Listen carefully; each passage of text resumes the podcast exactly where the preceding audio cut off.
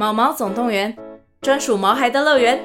专为毛孩举行的户外活动——毛毛总动员登场喽！今年春天，带着毛孩出门去，一起在草地上追赶、跑、跳、碰。各位爸妈，带着毛孩们，哔哔，集合，集合！三月二十三号与二十四号，台北大佳河滨公园八号水门，毛毛总动员，专属毛孩的乐园。活动详情请见资讯栏或至 Klook 售票网站。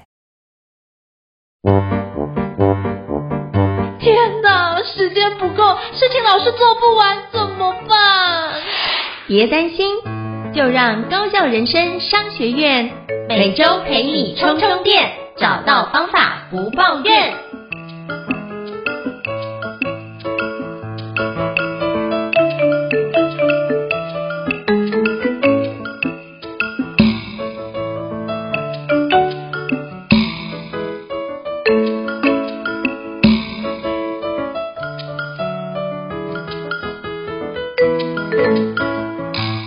大家好，欢迎大家来到高校人生商学院的新书访谈节目。我不知道各位过去有没有准备很久的时候才想要出发，还是说你是准备的，比如说三十趴、四十趴就想要往前推进呢？到底哪一个事情才能够帮助你有效去把事情给完成？我相信各有各的见解。那今天我想跟各位介绍一本好书，叫做《人生准备百分之四十就先冲》哦。那这本书是我非常敬佩的一个老师谢文宪宪哥，就是经典的著作全新改版哦。那今天非常荣幸能够邀请到畅销著作家、行动力的一个先行者谢文宪老师来莅临高校人商学院来跟各位听众做新书的一个分享。让我们欢迎宪哥，Hello，宪哥，早安。嗨，胤丞好，各位亲爱的听众朋友们，大家好，我是谢文宪，是非常感谢宪哥莅临哦。其实今天访问宪哥是一个非常激动的感觉，为什么？因为十年前我刚出道担任讲师的时候，第一个上的广播节目就是宪哥的线上充电站哦。那那时候也因为宪哥的一个帮忙，那我才有被更多的机会，有更多人看见，所以我一直都非常感谢宪哥在前面引领我们。那今天终于有机会可以访问宪哥，对我来说是一个非常值得纪念的一件事哦。那是不是可以简单先邀请宪哥，简单跟听众做一下自我介绍？让大家可以多认识您一点呢。好，我是呃职业讲师。其实我的职业生涯分成三个不同的阶段。第一个十五年，我跟大家一样是上班族，我待过五家公司，分别台达电子、中强电子、信义房屋跟华信银行、台湾安捷伦科技。这十五年的时间，大部分都在做业务方面的工作。中间十五年就是创业者。我从二零零六年的七月一号开始从事专职讲师。当然，讲师这个工作做到现在十七点五年，我都没有放弃。但主要的职业转折是在二零一三年做了广播节目主持人跟写。了专栏啊，我写了三个专栏，同时在二零一一年到现在为止，我一共出过十本书。当然，我过程中开过电影公司，开过电视公司，开过餐厅，也开过这个呃投资这个线上课程的公司。总之，我的职业生涯非常的丰富璀璨，当然也跌跌撞撞的这么多年。二零二一年开始，我的职业生涯生涯进入第三个不同的阶段，就是我今年是职业生涯第三十二年，我开始从事一些社会工作啊，包含台湾运动好事协会的理事长啊，或者是推动这个简报能力普及化。我也希望把我自己的生命价值尽量再放大。以上这是我很简单两分钟跟大家介绍一下我自己。好，非常感谢宪哥如此精要的去简介，就是三个阶段。那我就一直以来都非常佩服宪哥，就在于每个阶段，就是不管是在职场里面，包含得到新义君子，也得到安杰伦的全球的大奖。那也就是是总裁奖嘛，对不对？那我就觉得做什么像什么，是我在宪哥身上学到一个非常大的一件事情哦。那我就觉得宪哥是我们典范。那不管是出书啊、工作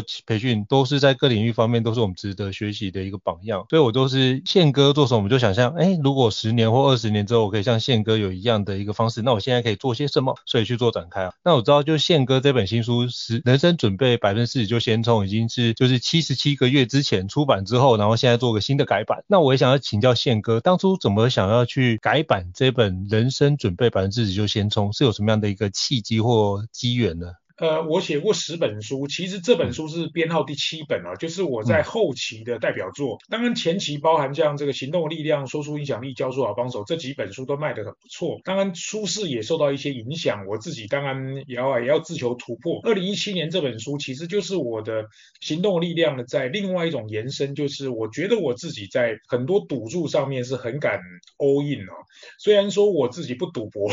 我也不是那种赌咖，不过呢，我自己的人生也当做一些赌注来看。所以那本书其实在二零一七年卖的非常好，也是金石堂博客来跟成品的百大图书。那在今年的三月三十一号，这本书的合约到期，其实我就已经跟原来的出版社讲说，我已经要把这本书的库存一百零二本在市场上全部买回来啊，我也不想再出了，因为这本书对我来说已经可以了啦。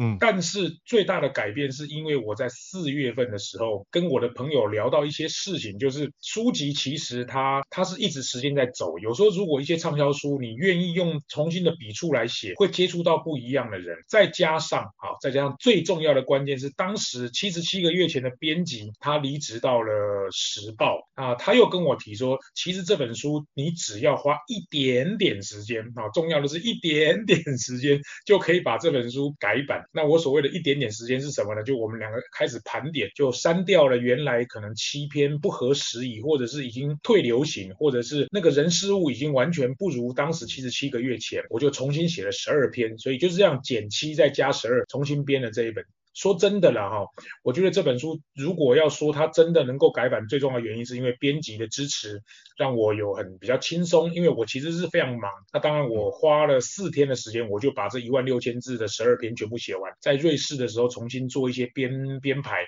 然后很快的在九月初就完成，十月底就正式上市，大概是这样。我刚刚宪哥讲一点点时间，我明白这一点点要花多少时间，因为我最近也在改版。就是之前的书哦，就发现那一点点时间真的不是我们所想的一点点，那个背后的花的时间，如果把那个内容重新比对，然后光比对，然后哪些东西适不适合，光那讨论前置作业都要花不少时间。不过拿到书的时候觉得哇，这个感觉跟之前那本不太一样，是说哎，这次又多了一些，就是更多的一个感触，就是觉得哎，宪哥这本书的封面设计也跟之前不一样，因为这本书就有一个站在山顶上，然后用背影跳向远方的感觉哦。那这照片也是就是宪哥后来才拍，是不是可以邀请宪哥跟我们分享一下这封面设计的小故事？你内行，你内行，你内。对啊，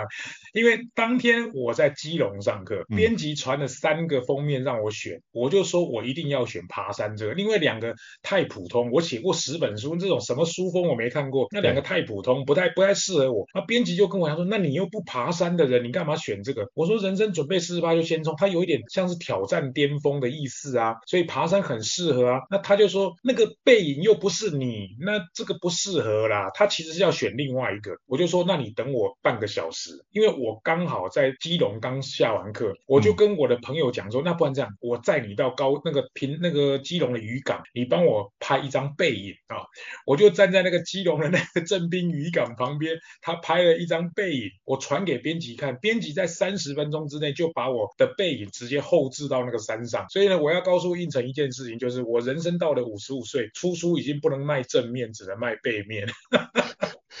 不会，像不会，我觉得像这个只是宪哥的牵扯，只是我就觉得，哎，这件事情是很很特别。我觉得那是已经是用不同，我觉得看那张照片，我觉得是可以感觉到，就是宪哥现在看事情的心境变化。就是我现在到，哎，有一定的部分，那我接下来是，那我如何思考我接下来的第二人生或第三人生的部分去看？那接下来我如何往前走？那个走的部分就如何去看一下，还有什么样的目标或人生的一个愿景想去。完成，我在那个封面有看到这样的意涵存在。对，差不多就很很类似，非常类似。刚刚应成问到那个。为什么要改版的原因？其实我还有一个很重要原因，刚刚我漏讲啊，因为我是二零二零年的四月份接了社团法人台湾运动好事协会的理事长，所以呢，我就跟我的呃协会说，我接下来只要是出书，我就把版税全部捐给这个社团法人台湾运动好事协会。主要的原因是因为我希望这个这个抛砖引玉啊，然后我自己当理事长，我要带头冲嘛，那我要展现一种呃模范嘛，我也希望我们以后的理监事或者是跟我一样的人，我也顺便。利用这个机会告诉我的读者，就是我已经在这个阶段不缺这些所谓的版税，因为应承你写过这么多书，你也知道版税说真的也没有什么钱，嗯、所以呢，我希望让自己全部放空啊，全力冲刺啊，纯粹只是为了台湾运动或者是运动外交、运动呃这个弱势扶助啦，或者是嗯、呃、运动平权来来协助，我觉得这样子对我来说做这本书的冲刺就非常有意义了。嗯，建哥刚刚分享，让我想到之前就是有人访问张学友，就问他说，嗯，哎，你那个吻别已经唱了七千多次了，那为什么还要继续唱下去？七千多万次，七千多万次。啊、七千多次哦，对，七千多次，嘿，他说，那你为什么还继续唱？你不会腻？他说很腻哦。可是他只要想到，如果有一个人是专程花了很半年的薪资来买票，然后来听他第一次听他现场唱《吻别》，他觉得他就应该为了这件事情好好努力唱。所以我觉得宪哥在改版这件事有让我想到这个故事哦。那我也想要请宪哥，可刚聊到协会。那是不是可以邀请宪哥给我们介绍一下台湾运动好事协会到底是什么样的协会？因为我觉得这样也可以让各位听众可以多了解宪哥目前在就是奋斗的一个相关的一个事业。对，好，因为我其实是一个很喜欢运动的人。说实在，运动要变成变成 NGO，其实这个八竿子打不着。那是在二零二零年疫情刚爆发的时候，呃，我们的秘书长兼执行长还有创办人就是刘伯钧，刘伯钧是中华民国第一个女性棒球裁判哈，她也是第一个走进美国联合国，在联合国发表演讲的这个非政治人物啊，那他跟曾文成曾公，曾公就是台湾只要看棒球人都认识他，他是这个台湾知名的球品，他们两个来找我说，希望我能够担任理事长带头。我在猜啊，本来应该是他要请曾公来做这个位置，可能曾公是长辈啊，张公是可能年纪也稍长，他就推荐了我。那我当然曾公跟刘伯钧来拜访我的情况之下，我当然二话不说，我其实就接了。我也不知道协会理事长要做什么。只是呢，我必须很诚实的跟胤丞讲，我本来以为只是说啊，我们做透过运动做一点好事，做一些捐款。可是四年后的今天，我真的没有想到，我们走到了一个完全无法理解的境界。这个境界高到我无法想象。譬如说，今年五月五号，我们跟这个美国再来协会合办了一个全世界的摄影大展，主要是以女性为主。蔡英文总统亲自都来出席，我就在台上，蔡英文在念那个来宾名字，还念到我的名字，我突然间觉得我好光荣啊。然后今年的十月份，我们跟法国再来协会也办了一个推广巴黎奥运的活动。那当然主要我们是以运动外交、跟运动平权，还有弱势扶助这几个领域。那我们今年。不是今年，是三年前扶助的这个北投国中女垒队，现在也在日本参加世界杯 U 十五的女垒赛，我们拿到全世界的第四名啊，虽然是一个呃，这个可能不是一个顶尖的名次，但是真的能够打进全世界第四强，我觉得很强。那我们这个协会主要都是一些棒球运动的前辈跟先进啊，我只要讲大家一定都认识，都是名人，像譬如说历史老师吕杰是我们的李监事，曾文成曾公是我们的李监事，知名棒球主播卓君哲卓卓是我们的李监事，更不要讲通灵少女的原原。刘伯钧是我们的执行长兼秘书长。那我们这个协会里面大部分都是跟运动爱好有关。那我的工作就是抠起这些人，让他们往同一个目标前进。说实在，理事长大部分的工作就是募款了，然后上台讲话啦、致辞啦，然后发动一些对社会有益的这些公益项目，大概就是我的工作形态。是，好，非常感谢宪哥做这么多的交流，我真的诚挚的邀请大家，如果有机会的话，真的可以到台湾运动好事协会上面去浏览一下，真的做了非常多的一个运动的一个协作，我觉得就是。帮助台湾的基础的运动教育得到很大的一个滋养，我真的非常感谢宪哥以及众多的一个知名人士的协助。刚刚讲到就是宪哥在忙碌的事业，那接下来要请教宪哥有关新书的内容的部分哦。嗯、那我想请教宪哥，那在出版这本书有没有您觉得相对比较挑战或者是印象比较深刻的事情？是不是可以邀请宪哥跟我们分享一下？好，在七十七个月之前，我删掉了七篇，这七篇大概就是当时开了什么课，然后现在已经没开。当时跟我在一起的人，现在已经没有跟我在一起了啊，所以这些大概就可能已经不时不合时宜的。像比如说，当时我有开一间餐厅，现在餐厅都已经收了，我就当然不会把餐厅放在书里面。删掉了七篇，大概是这些，所以各位也不用去管删掉哪七篇。那我增加了十二篇，这十二篇里面呢，头跟尾各有一篇，头呢就是我的新的秩序，尾巴呢就是结语啊。这两篇各位有空可以看一下。然后另外的十篇当中，其中有一篇我把它放在后面，剩下的九篇全部都在这本书的最前面的九篇，也就是说，我想让我的旧的读者，如果他真的有时间，当然整本看；没有时间看，就看前九篇。那其中有一篇没有放在前九篇的一篇是呃前几天这个远见也登了这一篇，就是我的司机，我介绍了我的司机，因为我的司机这七八年陪着我这样台湾到处跑啊，因为我大部分的战场都在台北市啊，我有百分之八十六的课程都在双北市，所以认识我的人都知道，其实我很少跑台中、高雄、台南去上课，所以呢，我的司机几乎那段时间天天接我台北中立、台北中立、台北中立，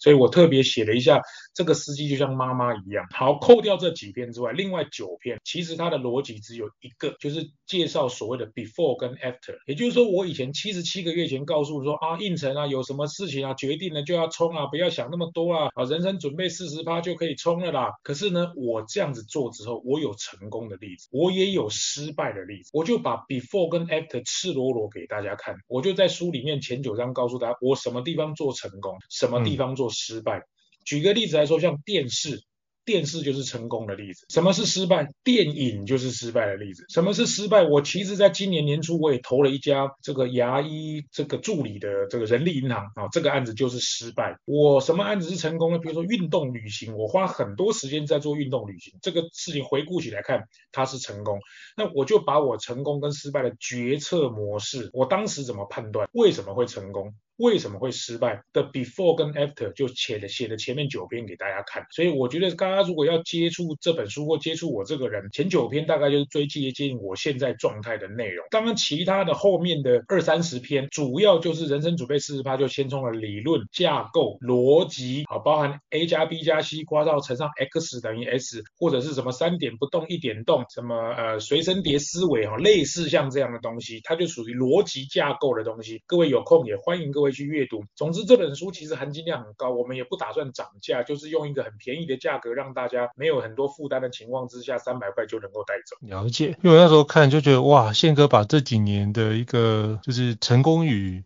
失败也就是如此的无私的跟大家分享，我觉得那件事情对我来说是一个很大的学习，在于哦，原来宪哥在做改版，并不是重新改编几篇文章而已。我觉得这件事情如果改编几篇文章，就真的是很简单。可是宪哥是把这几年的一个体悟，再重新放到这本书里面，然后用现在的一个体悟去回顾，那目前这本书有没有哪些是不合时宜的角度？我觉得这件事情可以就是两本书比对完，就可以感觉到宪哥这段时间的成长，我就可以就觉得那个成长的轨迹迹。或者是宪哥的一个心态转换的轨迹，我就从里面读书里面就想到，哦，原来这是一个动态的一历程，我也从里面学习到很多，所以非常感谢宪哥这么无私跟我们做这样的分享，这样子。胤丞是专家了，因为胤丞你看了很多书，我相信你对书的结构一定很清楚，而且你自己写书你一定很清楚。我其实觉得最让我就是我其实也可以不要这样做，因为我本来就很忙，我杂七杂八事也很多，干嘛来做一个两个月还要推广新书，还要卖书，这个对我来讲不是我要做或者。是，其实最重要的关键是二零一九年我得癌症啊，因为二零一七年我出这个书的时候，我根本不知道两年多后我就会生病啊，所以这件事情对我来说，它是一个 trigger，它有点像是开关，它打开了我另外一道开关。以前我们常常跟人家讲说啊，人生有什么事情想做就要做啊，那个如果我年轻的时候，我觉得那是屁话，可是现在如果我生病，我就会想，对啊，这是真的啊，如果万一有一天啊，怎么样发生什么事，那是不是后悔莫及？所以编辑找我出这本书改版，他又特别强。强调说你不用花很多时间，我就想说好吧，那我就头一洗一个礼拜应该够吧，我就好好静下心来，一个礼拜就把它完成。这样子检讨完毕之后，我发现收获最多的人是我自己。感谢宪哥跟我们分享这段哦，因为那时候有思考要不要请教宪哥这段，是因为我觉得，但我并没有写进去访纲里面，是在于我觉得这还是属于宪哥个人的私事，我也不喜欢把贵人的私事或者相关的私事把它台面化去讨论这件事，我觉得这也是对朋友或。或是对于前辈的不尊重，可是刚刚宪哥提到，但我就觉得看宪哥的这个身体现在也都很健康，就晚辈或者是做一个后进的朋友的角度，我觉得也为宪哥感到开心这样子。对，我已经四年半了嘛，因为这种东西就是重大伤病，它最多就是五年嘛，因为这个健保给你给付，如果一些优惠，最多就是给你五年。像我去三种挂号，我只要是看这个病，就是只要一百块，啊，这是健保给我的优惠。那当然到了明年六月。月，五年一到，反正医生也讲得很明白，反正我们人终究就有一死，啊，你反正就不会因为这个病，可能会因为别的病，啊，所以我就好好照顾身体，多喝水，多上厕所，然后作息要正常，按照时间来服药，只要控制得当，我相信男生到了一定年纪之后，可能每个人可能都或多或少都有这样问题，所以我只是比别人先早一点得到而已，我就让我自己的故事让更多人知道，请大家更爱护自己的身体，何乐而不为？像胤丞刚刚讲很客气啊，说呃不方便讲到我的私事，其实我觉得以前我刚开始我也觉得不是那么 comfortable，现在我都放得很开，我觉得什么都能讲，无所谓啊。是，好，非常感谢宪哥跟我分享。那我觉得刚刚宪哥讲了一段，我觉得非常有感觉，就是嗯，有什么事真的当下现做，因为你不知道明天跟无常什么时候会来。就想到，因为我奶奶去年过世，然后我奶奶有阿兹海默症三年多，然后就想说，哎，在阿嬷失忆之前，能不能，因为她是从广东逃难来，她是民国十三年出生，然后在那个年代可以念到高中，你就知道那算是大富人家这样子。然后一个人从去香港玩，然后后来逃难到台湾，然后一个人不会讲台语，只会讲广东话，然后慢慢的去就是建立起一个在地的一个家庭，然后把这件事情，所以我就觉得奶奶故事很精彩，所以我就有意识的把奶奶的声音或影像做了一部分的存档。那就后来就奶奶辞世之后，大家都很想念奶奶声音，我就把找影片的时候找到一段奶奶站在门口跟我们挥手说好跟登起啊，好再见。我觉得那一段就瞬间起鸡皮疙瘩，然后就把那一段传给家人。那我发觉可能有些家人没有机会跟奶奶好好说再见，可我觉得在那个瞬间，你可以有机会跟奶奶好好说再见，这件事情是是非常有意义的。那我觉得像宪哥现在写的这个的内容，就是如何让你的人生不要有遗憾。我觉得比较有遗憾这件事情，其实我觉得非常的符合宪哥这本书《人生准备百分之四十就先冲了》，因为你之后。做了才知道，你这件事情就算失败，可是你起码不会遗憾说，我连做都没有开始做，而你会觉得说，起码我尝试过了这件事情。我会觉得这本书给我很多动力很多，这样子。嗯、是我我我就是用这个想法，因为我爸爸在去年过世之前，我也录了一段这个声音哦，而且还是我舅舅他们来看我爸爸的时候，我舅舅每一个人在影像之前面留下他的话语跟影像。现在回过头来想，啊，真的是还蛮值得。所以有些事情想到哈，不要错过，就是。你真的要约的朋友啦，想说的话啦，现在我们常常在推这个四道嘛，就是道歉、道爱、道谢、道别这四件事情。我相信每个人在任何阶段都很适用。是，非常感谢宪哥。我也想要请教宪哥，因为宪哥刚才提到做了非常多成功的一个推展，或者是有些失败的学习，那是不是可以邀请宪哥跟我们分享一下，在这过去的一些成功失败，有没有哪一次让你觉得印象比较深刻的一个决策，以及你从那个决策得到什么样的一个学习呢？嗯，我是在二零一九年的六月份确诊一个癌症嘛，那其实下个月就是二零一七。二零一九年的七月份，呃，许浩宇老师还有几个朋友就一起找我拍了电影。当时我的念头也是跟刚刚应成讲的，人生有些事情不做，以后再也没机会做。所以对我来说，当时投资的金额虽然说大不大，说小不小，但是我没有想太多，我就投了。投了以后开始就是连续大概两三年的噩梦。这个噩梦当然包含我自己的自我要求很高，再加上我对电影完全不懂，需要帮忙的人，请求人别人帮忙的人。或者是甚至募款都花了很多时间，然后我二零二零年的年底呢，就做了这个募款的演讲啊、参会啊等等，反正也去很多电影公司投这些案子。嗯，第一次做电视剧，文化部提案没有拿到任何一毛钱。第二次呢，在二零二零年的八月就拿到了文化部一千万的辅导金啊。这个当然除了很好的剧本跟监制以外，也靠了一些我在企业内部累积的简报技巧跟能力，在十分钟之内你要让评审点头给你一千万，这不是一件容易的事。嗯，当然后来因为二零二一年的五月份全国三级警戒，说实在我也不瞒大家说，男女主角都签约了。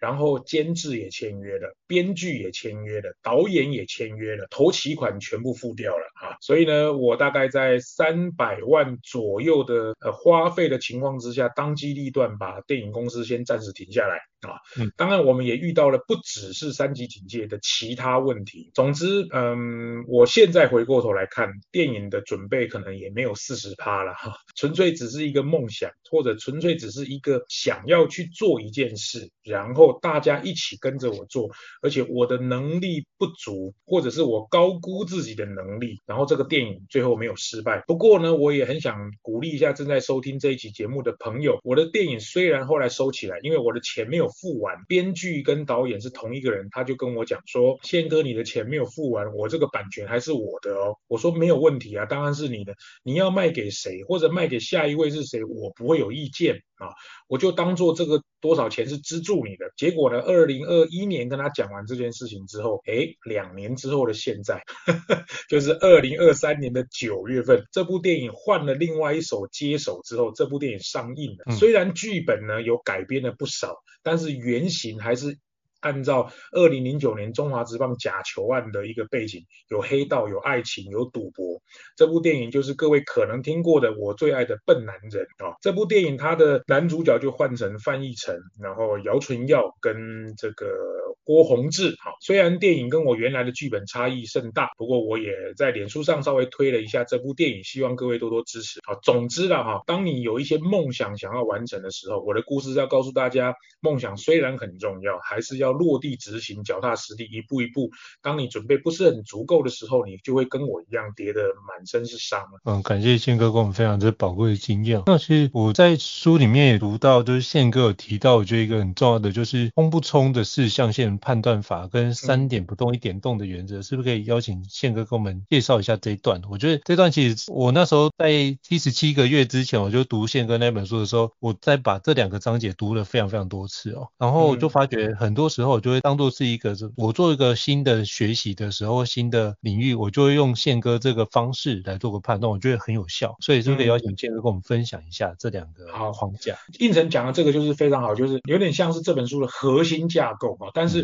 它呢，七十七个月前在，七十七个月后也在啊，所以它就是这本书的有点像是骨架。它其实就在讲一般的读者最会问到的一个问题：为什么是四十趴？啊，所以呢，可能就是一百趴就不需要，就没有冲刺的问题啊。八十趴这个你还要问我吗？哈，六十趴就是一个及格的，我不会说六十趴，二十趴又比例太低，所以他就把你的能力跟把握的程度做成一个 X 轴跟 Y 轴，分别做成四个象限。比如说能力够，把握度也够；能力够，把握度不够，或者能力不够，把握度过，或者两个都不够的情况之下，它有点意思，就是说把呃一百趴、八十趴、这个六十趴、四十趴，或者是二十趴这几个所谓。数学的概念，利用 X 轴跟 Y 轴变成四个象限，鼓励大家说，当你要判断一件事情的时候，你自我衡量，虽然你算不出来是四十趴还是五十趴，但是你大概可以判断出来，你到底能力够不够，把握度够不够，还是你信心够不够，做一个 X 轴 Y 轴的。这个变数的控制，这个是给一般读者啊。当你可能不喜欢看文字的时候，图像那个格子会给你一些思考。另外一个问题是三点不动一点动，这个也是我的核心价值。因为我自己在转换工作的时候，从台达电子人力资源管理师、台达电子采购、中强电子 HR Supervisor 到信义房屋业务员、信义房屋店长、华信银行的业务主管、台湾安捷人科技的业务主管，我自己在换工作的时候，就是采用所谓的三点不动一点动，意思就是说，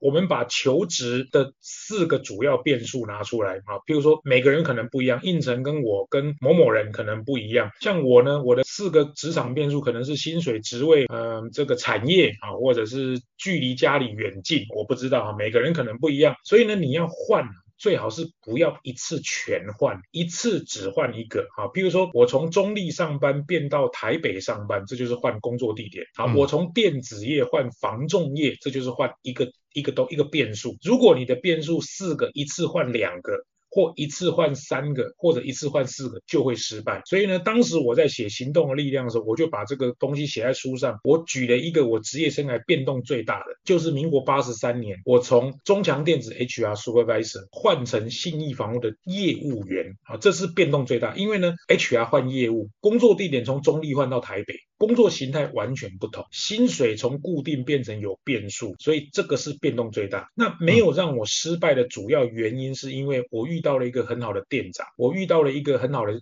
这个房屋公司，就是信义房屋。再加上还有一个很重要的原因是，那时候我很年轻，我才二十五六岁。所以呢，基于这几个原因，我有点像是运气还不错，度过难关。可是各位看，以后我换工作都是从业务换业务，业务换业务，或者是从房仲业换金融业，金融业换科技业。对我来说。就是 to C 换 to B 而已，没有什么太难的。那第二个转换比较大的就是二零零六年我从这个安捷伦科技离开，就是一个放弃一个两百四十万年薪挑战做职业讲师，这个是比较大。不过呢，会让我度过难关还有一个原因是因为其实我在转换之前我已经做了两年的晚上的老师了，就是我在文化大学兼推广教育中心教那个很便宜的课，所以我对我自己是还蛮有信心，而且信心度非常非常高。说实在，我跟一般老师完全不一样，我完全没有上过什么什么讲师训、讲师技巧，通通我都没有上过讲师训。我是那种拿到麦克风上台就能讲，而且这是我的天赋。我没有上过任何简报技巧的课，什么讲师训练，去国外取得任何证照，一张证照都没有。我现在唯一的证照只有驾照，还有我有一张不动产经纪人执照，我一张驾照都没有。可是我做了十七年半，纯粹就是我自己的观察，因为我非常喜欢看人上课，跟坐在台下。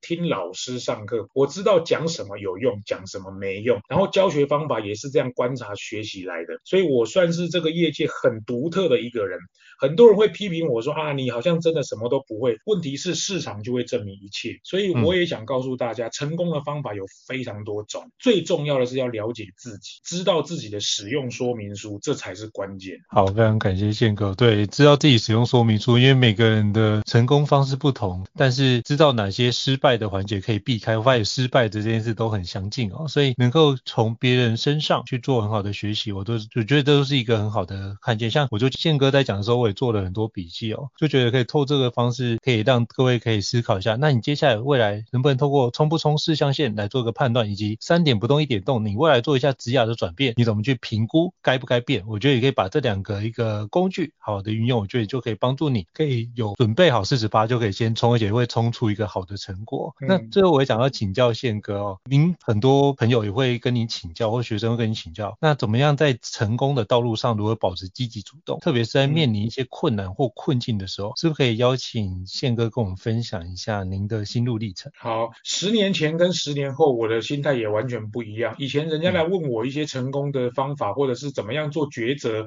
判断，我都会很想要好为人师，跟他讲说应该这样做，应该那样做，建议这样做，不要建议那样做。现在的我比较不是这种类型，因为我不太喜欢给人家太多的建议，因为有可能你的建议是对的哈，当然那就很 lucky。那如果万一建议不对，有点甚至害到别人。我现在比较想是哈，呃，会透过发问的时候问了他一些他对他自己的这种自信的掌握程度，因为很多人会来问我，大部分就跟算命差不多，他觉得宪哥是一个算命师，问题是我根本不了解他，所以透过发问的过程，我会希望能够让他更了解他自己，然后只是透过发问给他一些方向，而不想要给他答案。这个转变会从我在商周写了七年的专栏的改变来，我看我七年写写专栏跟七年后写的专栏就有点不太一样。以前我常常告诉人家说，遇到这个案子我们应该怎么做的三个方法啊。现在我比较不是这样，现在纯粹会勾回我自己的人生经验，从我的经验给大家一些建议，你们参考参考。而且我也不认为我的答案完全是对的，除非学员或者是朋友问的是跟专业有关啊，譬如说怎么做简报，怎么做教学，这个我可能会给他改烂。但人生的选择，我认为只有几个准则，这几个准则只要通了。其实没有什么更好的答案啊，比如说几个准则是什么呢？比如说人多的地方不要去啊，这是我的准则，或者是与其更好不如不同，这是我的准则。我通常不会叫人家说你去追求完美，因为完美根本不可得啊。我就会常常告诉人家说，这个嗯，值得做的事情不一定值得非常认真做，要考虑机会成本。人生最贵的是时间，当你做一件时间要跟人家拼，你会拼到第十名，那你倒不如把你的时间好好花。在那个可能会拼到第一名的东西，好，这是我对于人生抉择的几个观点底层逻辑，其他的东西都是见仁见智。我个人的看法是这样。好，非常感谢宪哥。所以刚刚宪哥提到的一些准则，人多的地方不要去，与其更好不如不同。在人生最贵的时间啊，那值得要做的事，也要评估一下你是不是有这个时间，跟做完是不是有这样的成果，我觉得都可以帮助我们去做更好的一个厘清哦。嗯、那最后我想要跟宪哥请教一下，就是人生准备百分之四十就先从这本书。接下来有没有什么样的新书分享会可以跟各位听众做分享的呢？好，因为高雄跟嘉义都已经办完了哈，高雄那场是我印象最深刻，嗯、他们在总图的国际会议厅，好的来了非常多人，四百多人，这个场是我近年来最大型的一个呃新书发表会。嘉义就是一个五十人左右的场子，那十一月十七号的台北场已经全部爆满了，那这个已经没办法再收人了。十二月三号在台中，好，台中这场是朋友帮我办，这一场应该位置还蛮多的，各位如果有兴趣的话，十二月三号在我的脸书粉丝团你可以找到这这个的报名表，然后十二月九号的公开场是台北的法雅克，这一场因为它现场只有八十个位置，已经报了两百多人，这一场也已经满了。那我要特别跟大家讲的是，十二月二十三号是我五十五岁的生日，这一场呢，因为它只有一百二十个位置，我发现绝对不够。所以我又临时把这个三万块，等于是我的租金就放水流了。我又花了七万去订了台北文创，订了一个两百三十人的场子。这一场有点像是我五十五岁的生日趴啊。那它不是一个课程，我会收一个非常便宜的价钱。那我也跟大家稍微预告一下，有二十二位大咖讲者来站台我的生日会啊。当然他们每一个人都是来两肋插刀，每一个人要分享十二分钟的短讲。这里面的大咖除了我的朋友像林明章、王永福。叶秉成这固定咖以外啊，当然就找到我这几年在工作上合作最多的伙伴，像刘幼彤或者是这个呃王师啊，王师是千猴子的老板，然后这个飞花落院的执行长。那个魏魏静怡魏姐啊，还有包含我在电影这边遇到的这些好朋友，像大师兄这个小冬瓜啊，然后还有这个棒球咖的这边，像曾文成曾公，然后张晋人具有哈啊，这个算是我认为在台湾今年最大咖的阵容的一场演讲，而且我会收非常便宜的价钱，纯粹只是来见见老朋友的。那对于这一场，我估计大概一个小时以内会全部卖光。因为价格非常便宜，主要是要来推我的新书，因为我十二月二十三号还有一本书要上，这本书才是今年最重磅的书。人生准备四十趴就先冲，这个是我改版的书。说实在，我也会很认真推，只是毕竟我就不想让人家，如果有些人对我的旧书没兴趣，那就不要花时间。嗯，后面这一本是真的比较算是我的人生的前传，这本书是我口述，记者帮我写的啊，这是我最先尝试，就我到了这个年纪不应该再花时间写。输了啦，因为说实在，那个太花我的时间，我会把我的时间贡献在社会公益更有效了。我只有我能出现的事情，所以我就请记者帮我写。那出版社很支持我，他们就我可以版税领少一点。这本书也是一样，版税捐给社团法人台湾运动好事协会。那我在年底会出我的周边商品，就是一起搭朱飞商品跟两本书，然后跟好朋友见见面。如果我们有缘，十二月二十三号台北文创松烟的那个场地，我们来见面。相关的讯息可能要等我的书名确定之后，我才会公开报名。好，非常感谢宪哥哦，哇，听到就觉得非常的期待。那到时候就是等这集剪完差不多，到时候我会再跟宪哥请教，就是十二月二十三号的一个分享，或者是台北的相关的演讲，好，台中的演讲，我到时候会把资讯的部分都放在这一集的 Podcast 资讯栏位当中，到时候提供给各位听众做个参考。那再次感谢宪哥的一个莅临以及宪哥的一个精彩分享，我到现在也是收获良多。那如果各位听众觉得高效人商学院不错的话，也欢迎在 Apple Podcast 平台上面给我们五星按赞哦，你的支持对我们来说是一个很大的鼓励跟肯定。那如果还想要听的相关的新书，也欢迎 email 讯息让我们知道，我陆续邀请像宪哥这样的一个专家来跟各位听众做分享跟交流。再次感谢宪哥，谢谢，谢谢大家，谢谢，谢谢，谢谢高校人生商学院，谢谢，拜拜，拜拜。高校人生商学院，掌握人生选择权。